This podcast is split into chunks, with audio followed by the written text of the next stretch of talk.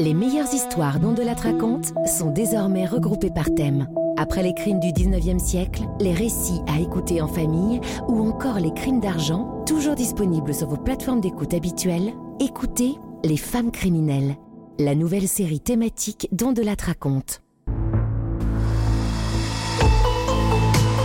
Cette histoire commence en 1940, pendant la guerre donc, dans un petit village de Bretagne. À quoi 12 km de Rennes Le village de Mélès. C'est là que vit la famille Labbé. Et le père Labbé, tout le monde le connaît, c'est le facteur. Et un facteur dans ces années-là, ça ne crache jamais sur un petit verre. Vous prendrez bien un petit gorgeon, monsieur Labbé Ben c'est pas de refus. Un verre par-ci, un verre par-là, et parfois deux ou trois. Un jour d'août 1940, le facteur Labbé ne rentre pas de sa tournée. On le retrouve noyé dans le canal d'Illérance. Et sa petite femme se retrouve seule avec quatre enfants. Quatre enfants, dont une fille, Denise, la cadette. C'est elle qui nous intéresse aujourd'hui. Quand débute cette histoire, elle a 14 ans.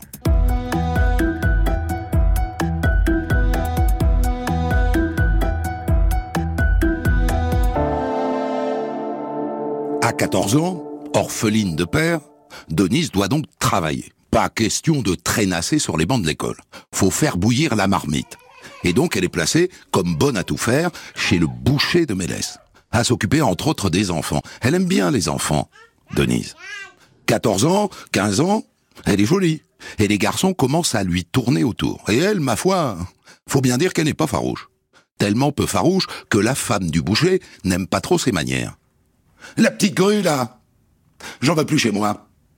Tu crois qu'elle donne l'exemple à nos enfants? Alors tu te débrouilles comme tu veux, mais tu m'en débarrasses le plancher. T'entends?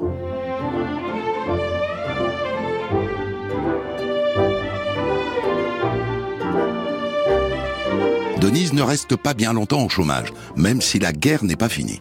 Elle trouve du travail dans une usine à Rennes. Elle est courageuse, Denise, et méritante parce que vous savez ce qu'elle fait le soir, après l'usine? Elle a dû arrêter l'école. Eh bien, elle prend des cours du soir et elle passe tout son temps libre à la bibliothèque. Ce qui lui permet, à 18 ans, à la fin de la guerre, de passer le concours du Service national des statistiques à Rennes, l'ancêtre de l'INSEE. Et la voilà donc fonctionnaire, à l'abri, affectée à un poste de secrétaire.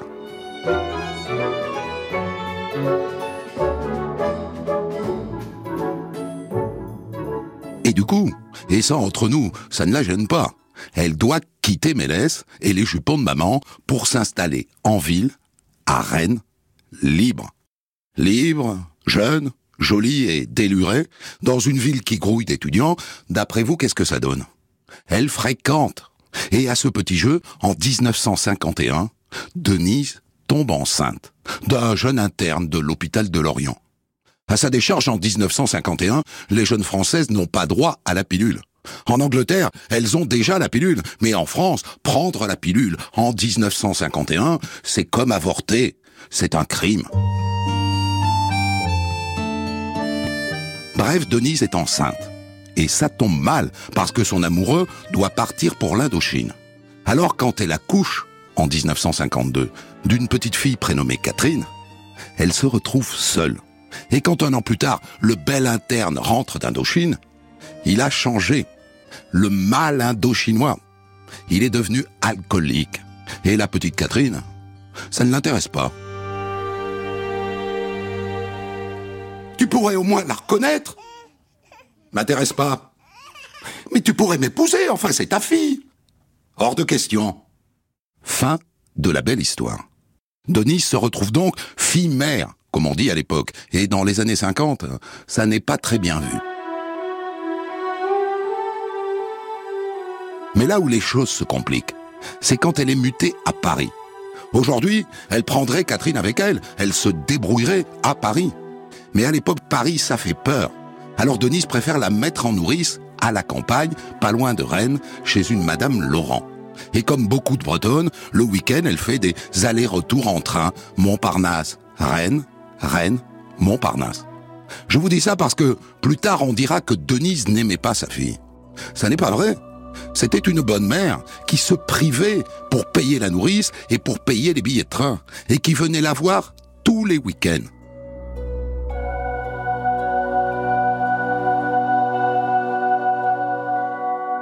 Quand on l'interrogera plus tard, la nourrice, Madame Laurent, dira Denise, elle aimait vraiment son enfant. Ah ça, on ne peut pas dire. Le dimanche, elle sautait le déjeuner pour venir voir sa fille. C'était une vraie maman. Jusqu'au jour où l'autre, lui a tourné la tête. L'autre, l'autre c'est celui dont elle rêve, toutes les nuits. Un mari, un père pour Catherine. On ne peut pas lui reprocher de chercher un homme. Simplement, il n'aurait pas fallu qu'elle tombe sur celui-là. Voilà tout.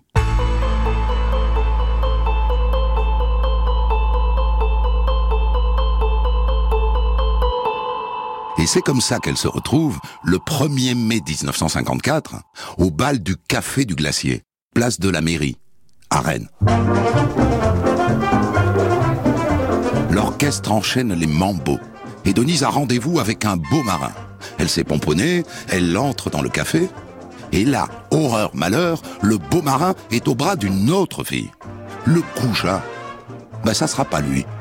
Alors là, elle tourne la tête, et un jeune homme lui sourit grand, mince, de beaux yeux verts, emballé dans l'uniforme des officiers de Saint-Cyr. Je vous invite à danser, mademoiselle Oui, volontiers. Comment vous appelez-vous? Denise. Et vous? Je m'appelle Jacques. Jacques a 24 ans. Il vient de sortir de l'école de Saint-Cyr-Quetquidan, il est sous-officier. Et il n'est pas que dragueur, il est aussi cultivé. Il lui parle de ses lectures, de Gide, Gabriele D'Annunzio, Nietzsche et du marquis de Sade. Et ça, ça aurait dû faire tilt, le marquis de Sade. Mais elle ne se méfie pas. Il parle tellement bien. Il parle tellement bien, et quand elle danse avec lui, elle voit bien qu'il plaît aux femmes. Les regards autour d'eux sont envieux. Et donc il danse, il danse tout l'après-midi. Et d'entrée, elle lui dit pour Catherine, Tu sais, j'ai une petite fille de deux ans. Elle s'appelle Catherine. Oh, c'est formidable. Moi aussi, j'ai une petite fille et je l'élève seule. Incroyable. Elle avait peur que Catherine lui fasse peur. Elle aurait compris. Au contraire, elle a trouvé l'homme de sa vie. Et elle en rêve toute la semaine, car ils se sont donné rendez-vous samedi prochain pour aller danser à nouveau. Elle est folle amoureuse. Et le week-end suivant, ils dansent et ils passent leur première nuit dans une chambre d'hôtel. Et il parle si bien de l'amour. Tu sais, je crois que l'amour, c'est le plus pur des liens. Moi, je crois que l'amour se fonde sur l'abnégation totale. Tu ne crois pas? Tu vois, moi, je suis un disciple de Nietzsche. Je veux vivre comme un surhomme, et au-delà du bien et du mal, au-delà des convenances, au-delà de la morale étroite. Tu comprends? À ce moment-là, elle aurait dû se méfier. Elle aurait dû demander, mais qu'est-ce que ça veut dire vivre au-delà de la morale étroite? Elle n'a pas tilté, elle n'a pas compris, parce que voilà sur qui elle est tombée. La pauvre. Jacques Algaron. Son histoire est intéressante, il faut que vous sachiez deux ou trois choses sur lui avant que le grand pervers n'entre en action. Jacques n'a pas connu son père. Il a dû se contenter d'un père de substitution, un commandant d'infanterie de 70 ans que sa mère a fini par épouser. Le commandant Algaron. C'est lui qui lui a donné son nom, Jacques Algaron. À sa mort, la mère de Jacques fait tout ce qu'elle peut pour lui offrir une bonne éducation. L'école Saint-François-Xavier, à Paris, puis il entre au célèbre lycée Louis-le-Grand, dont il est exclu à la Libération d'ailleurs, son demi-frère André ayant fait ami-ami avec les Allemands. Il dirigeait Radio Patrie. Il a été fusillé en 46. Qu'importe, il obtient tout de même son baccalauréat et il entre à Saint-Cyr, la plus prestigieuse des écoles militaires.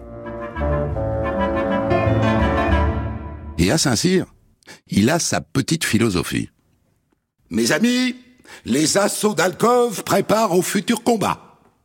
Ce qui veut dire qu'il baise à couilles rabattues. Et c'est comme ça que naît la petite Régine, sa fille. Sauf qu'il a menti comme un arracheur de dents. Il l'a laissée à sa mère. Il va la voir de temps en temps, c'est vrai, mais il ne s'en occupe pas tout seul. Voilà l'oiseau. Et donc ils sont amoureux, et assez vite, Algaran, qui est un envoûteur, qui est un embrouilleur, initie Denise à sa conception de l'amour. Tu vois, Denise, ce qu'il y a de beau dans l'amour, euh, c'est que par amour, on peut accepter des humiliations.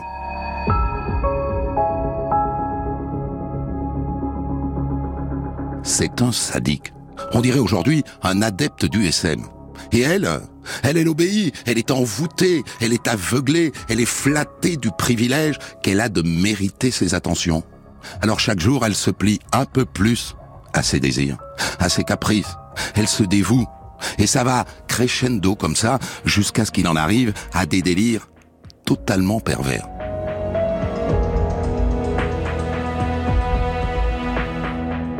Ma chérie, je vais te demander d'aller séduire des hommes dans la rue. Sens-toi libre, hein, fais-toi plaisir. Tu les ramènes à la maison, vous faites l'amour, et moi je suis caché, je vous regarde. Mais il est encore plus pervers quand juste après, il lui reproche son infidélité. Oh, je souffre, ma chérie, je souffre, je souffre de tes écarts. Je veux que tu t'excuses, excuse-toi. Et comme il souffre, il la punit. Tu sais, si je te punis, c'est pour être certain que tu m'aimes toujours. Il a aussi introduit de petits jeux dans leur partie de jambes en l'air. Il lui fait des petites tortures dans le dos, avec un petit canif qu'elle lui a elle-même offert. Je trouve que c'est un jeu délicieux et excitant. Pas toi? Si. Si, ça lui plaît Eh bien oui, ça lui plaît. Oui, ça lui plaît, elle aime ça. À ce petit jeu, il ne faudrait pas faire croire qu'elle n'est pas d'accord. Mais d'accord, jusqu'où?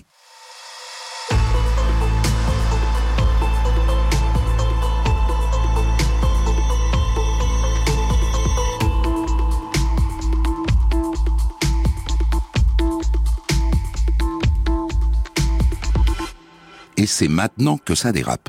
Un soir d'août 1954 à Paris, dans un restaurant près de Notre-Dame.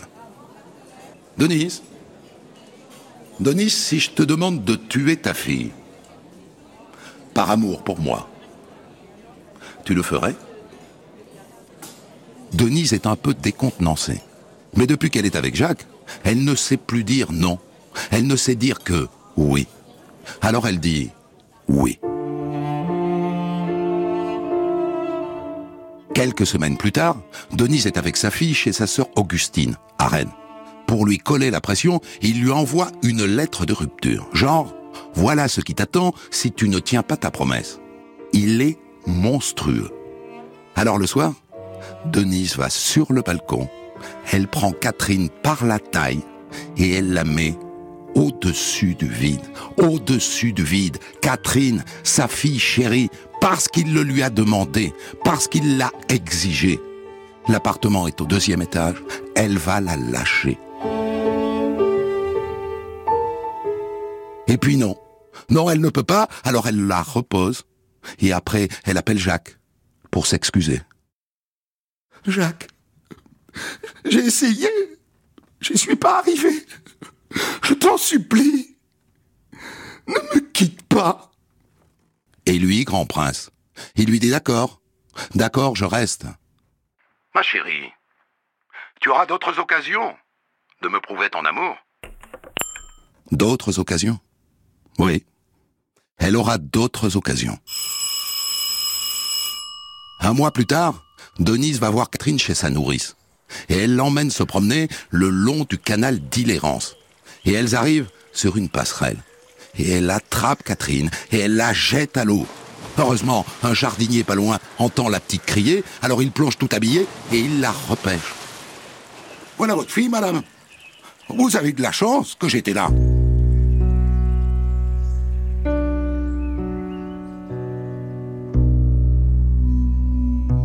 Trois semaines plus tard, toujours chez la nourrice, Madame Laurent. Une fois encore, elle emmène Catherine se promener et elle fait exprès de la perdre en pleine campagne. Et là encore, on la retrouve, grelottant dans quelques centimètres d'eau, au bord de la rivière. C'est la troisième fois que Catherine échappe à la mort. Alors est-ce qu'elle a compris, elle? Est-ce qu'elle a senti, Catherine, que sa maman voulait la tuer? C'est difficile à dire, elle n'a que deux ans. Mais c'est possible.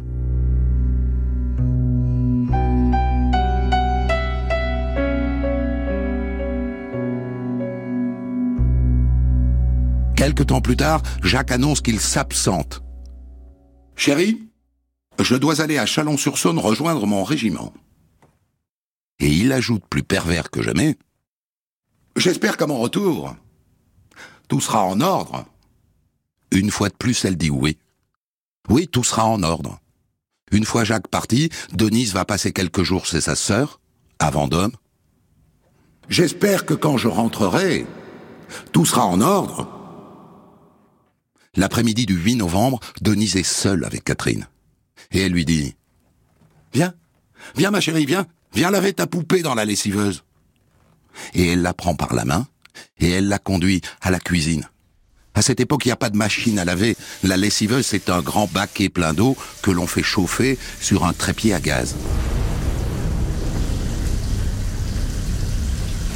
La lessiveuse est là, posée à même le sol. Denise attrape Catherine par les chevilles. Elle la renverse. Elle lui enfonce la tête dans l'eau. La petite se débat longtemps. Denise ne lâche pas. Elle tient les deux petites chevilles d'une main ferme. J'espère que quand je rentrerai, tout sera en ordre. Elle est en train de mettre les choses en ordre. Maintenant, Catherine ne bouge plus. Lentement, Denise remonte son petit corps dégoulinant. Elle est figée, tétanisée. Elle vient de noyer Catherine. Noyer comme son père.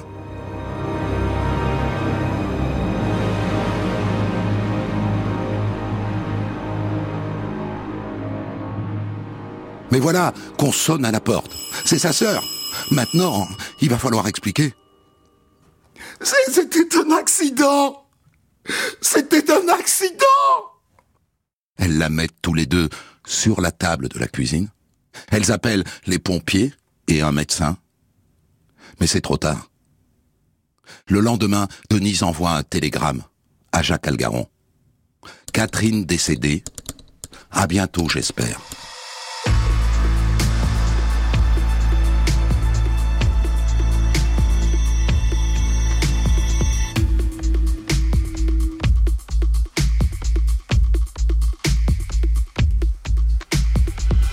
Et trois jours après, les voilà qui se retrouvent à Paris le 11 novembre 1954. Et elle, elle a fait ce qu'il lui a demandé. Elle s'attend à ce qu'il soit content. Elle a fait tout ça pour qu'il soit content. Et lui, il l'accueille froidement. Et il lui dit, Je suis très déçu, Denise. Ça ne me fait rien. Rien. Ça n'est pas suffisant pour que nous ayons une intimité totale. Et trois jours plus tard, trois jours, il lui dit Écoute, Denise, c'est fini entre nous. Je te quitte. Et le piège vient de se refermer sur Denise. Parce qu'évidemment, si le zigoto la lâche, c'est parce qu'il a senti qu'elle est devenue encombrante. Une mère meurtrière, si ça sort, si quelqu'un porte plainte, si la gendarmerie enquête sur ce crime, c'est dangereux. C'est dangereux pour lui, pour sa réputation. Même s'il n'a tué personne, il a les mains propres. Et donc il se carapate façon crabe. Et cela dit, il n'a pas tort, parce que ça commence à causer dans l'entourage de Denise. Tous ces accidents successifs, ça fait jaser. Et le 23 novembre, Denise est convoquée à la gendarmerie, qui l'interroge sur les circonstances de la mort de Catherine. Elle répète que c'est un accident, et il la laisse repartir. Et qu'est-ce qu'elle fait en sortant? Elle appelle Jacques. Ils, m'ont interrogé, Jacques. Oui, oui, ils ont des doutes. Du coup, ils brûlent toutes leurs lettres, toutes sauf une. Une lettre dans laquelle Denise lui écrit Ça ne sera pas facile avec Catherine. Sa grand-mère est toujours avec elle. Et le 6 décembre, Denise se retrouve devant un juge d'instruction. Et elle craque assez vite. Oui. C'est, moi qui l'ai tué. J'ai tué ma petite Catherine. Mais, mais c'est lui, c'est Jacques Algaron, c'est lui qui m'a obligé à la tuer. Il m'a dit que ça serait une preuve d'amour suprême. C'est pour ça que je l'ai fait.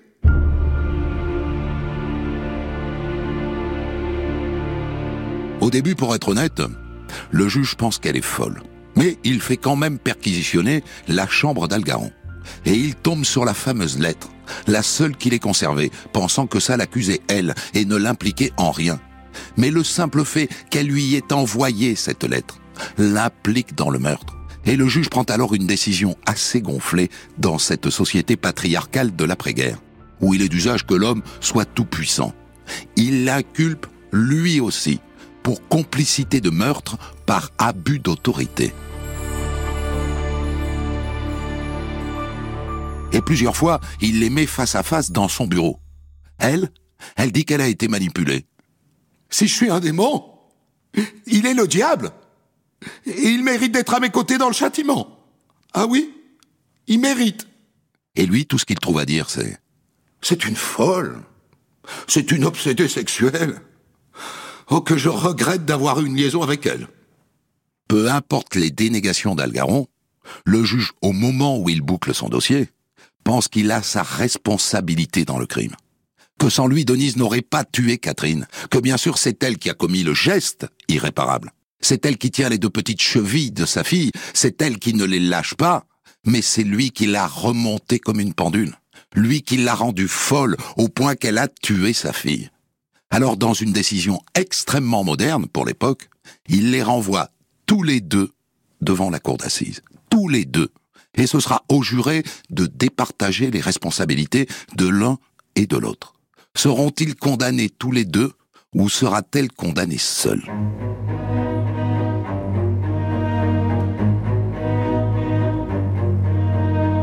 Le procès des deux amants s'ouvre deux ans après le crime, en 1956, devant la cour d'assises du Loir-et-Cher, à Blois.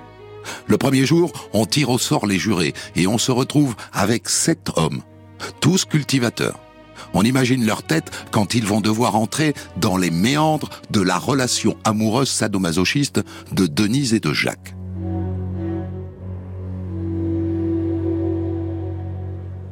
Évidemment, pour ce procès, il y a un monde fou. Beaucoup plus de public que ne peut en contenir la salle. Ici Gilbert Lauzin qui vous parle de Blois. En même temps qu'un orage violent éclatait au-dessus de Blois, la cour faisait son entrée au tribunal. Il était 14h20. Les accusés sont là. Denise Labbé, la taille mince, serrée dans un tailleur noir, les cheveux blonds cendrés relevés en bandeau sur les tempes, les lèvres tremblantes. Elle est à tel point oppressée qu'elle ne pourra répondre que par monosyllabe au premier interrogatoire d'identité. Des gendarmes l'entourent et lui cachent la vue vers l'autre extrémité du box des accusés où est assis Jacques Algaron. Les cheveux bruns taillés au rasoir, le front très large, celui-ci a une attitude fort différente. Si ses lèvres sont si fines qu'elles semblent à peine dessinées, elles esquissent cependant une espèce de sourire permanent. Jacques Algaron, le port de tête hautain, semble sûr de lui-même. Il écoute avec attention la lecture de l'acte d'accusation, puis l'appel des 36 témoins qui viendront tour à tour déposer devant la barre. Il est 15h30 lorsque le président de la cour d'assises, M. Lecoq, entame l'interrogatoire des accusés et retrace pour chacun d'eux les étapes de leur vie jusqu'au moment du crime. Denise Labbé serre entre ses doigts un mouchoir, ses mains tremblent, elle ne peut s'empêcher de voir en face d'elle, à terre, la lessiveuse qui est placée là, pièce à conviction. Ce procès mobilise les deux plus grands avocats de l'époque. Denise est défendue par Maurice Garçon, qui est par ailleurs membre de l'Académie française, et de notoriété publique, un passionné des affaires de sorcellerie. Il a écrit tout un tas de livres sur le sujet. Et est-ce qu'au fond, sa cliente n'a pas été ensorcelée par son amant? Quant à Jacques Algaron, il sera défendu par Maître Floriot, célèbre pour avoir défendu le docteur Petiot. Tous les deux sont arrivés de Paris tels des seigneurs, dans des voitures avec chauffeurs, accompagnés de secrétaires, ça promet du spectacle. Et d'ailleurs, certains sont venus au spectacle. On a vu débarquer de Paris des vedettes venues pour assister au procès. La comédienne Nicole Courel et Elina Labourdette et la chanteuse de musical Picolette. Tandis que le président lit l'acte d'accusation, éclate un orage terrible. Fermez les fenêtres Dépêchez-vous Et ensuite, c'est l'électricité qui lâche. Et la salle se retrouve plongée dans le noir. Et à chaque éclair, on voit apparaître pendant quelques secondes le visage des deux accusés. Quand la lumière revient, le procès peut commencer.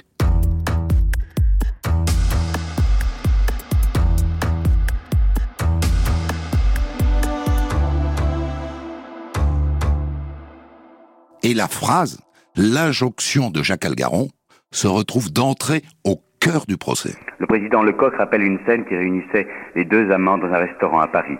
Denise a repris un peu de pouvoir sur elle-même Il m'a dit, vous avez une fille, tuez-la. Algaron se dresse. Ce n'est pas vrai, le président. Nous cherchons à interpréter ce qui a été compris par Denise Labbé. Vous n'avez pas réfléchi aux différences de milieu, de culture entre vous et elle. Jacques Algaron. Beaucoup depuis 18 mois, Monsieur le Président. J'ai une responsabilité certaine. Mais là, il ne s'agit pas d'interpréter, il s'agit de faits.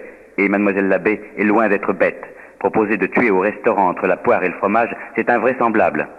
Denise Labbé. Bien sûr, mais que ce soit invraisemblable, ça n'empêche pas que c'est vrai. Et puis il n'y a pas que cela, précise encore Jacques Algaron. Un jour chez moi, Denise m'a dit J'ai pensé abandonner ma fille de façon à ce qu'on ne la retrouve jamais. Rappelez-vous, Denise Labbé, termine-t-il en la fixant et en se dressant dans son box. Le président Lecoq le rappelle à l'ordre et Jacques Algaron, d'un air soumis mais têtu, réplique C'est difficile d'être sans passion, monsieur le président, quand depuis 18 mois, on a une accusation comme cela sur la tête. L'hebdomadaire détective décrit Denise dans le box. Tout habillée de noir, elle triture nerveusement un mouchoir blanc dans ses mains. C'est une loque tremblante et résignée. Madame Laurent, la nourrice, est appelée à la barre. Madame, jurez de dire la vérité, toute la vérité, rien que la vérité. Levez la main droite, je vous prie, et dites je le jure. Je le jure. Nous vous écoutons, madame.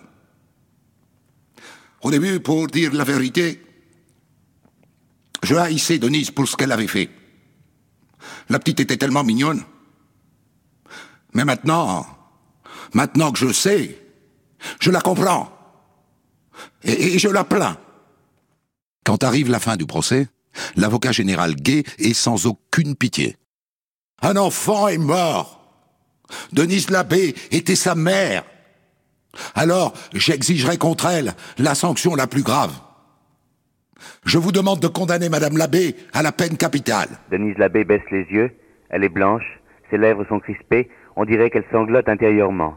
Jacques Algaron, lui, est toujours aussi fier. Il est plus nerveux qu'il n'a jamais été depuis le début du procès, mais ses doigts seuls le trahissent. Ils sont crispés. Tous deux savent maintenant que leur sort est entre les mains des quatre avocats. Tous deux songent aux dernières paroles du procureur général.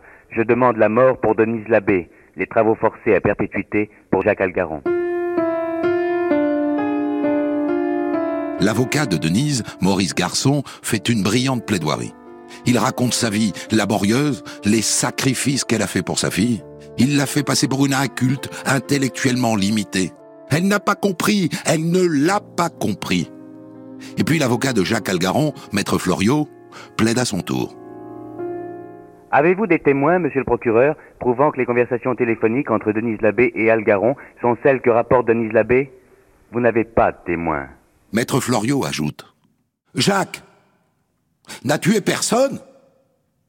Que peut-on lui reprocher? D'aimer la philosophie? Il ne s'agit que d'un jeu qui a mal tourné.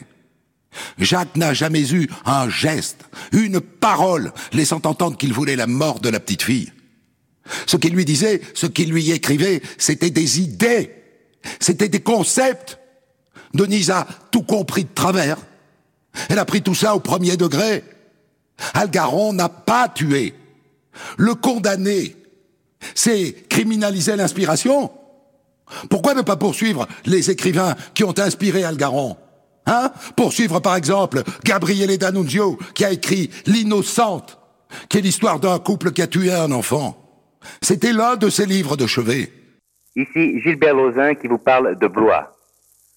À 20h15 ce soir, toutes les plaidoiries et les contre-plaidoiries, puisque Maître Florio reprit la parole après Maître Maurice Garçon, étaient terminées. À 20h15, le président Lecoq adressa aux deux accusés la traditionnelle question. Avez-vous quelque chose à ajouter? Denise Labbé se leva, toute tremblante, et chuchota Monsieur le Président, je vous demande pardon.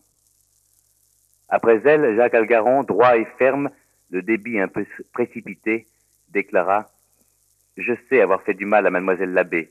J'en revendique la responsabilité morale. Mais jamais je ne lui ai demandé de tuer son enfant. On s'approche du verdict.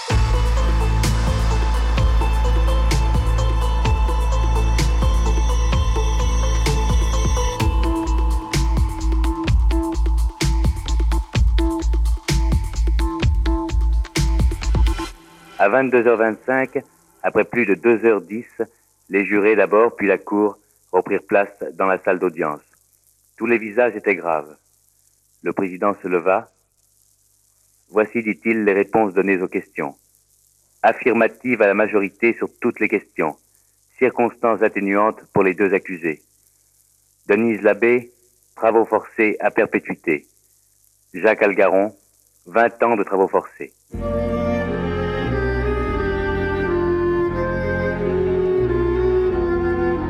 Denise échappe donc à la peine de mort. Les jurés lui ont accordé les circonstances atténuantes, ils ont considéré qu'elle avait été manipulée. Elle est donc condamnée aux travaux forcés à perpétuité. Les jurés ont considéré que Jacques Algaron avait eu un rôle majeur dans ce crime. Il prend 20 ans de travaux forcés. Le procès est terminé. Les deux condamnés sont emmenés.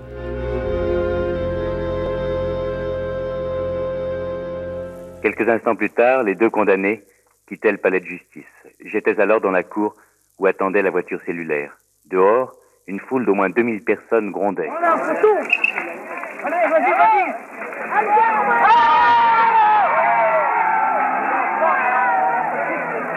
Voici maintenant Denise Lappé qui s'en va dans le même fourgon cellulaire qui a fait demi-tour, qui s'en va maintenant. La foule est toujours là, encore plus dense que tout à l'heure.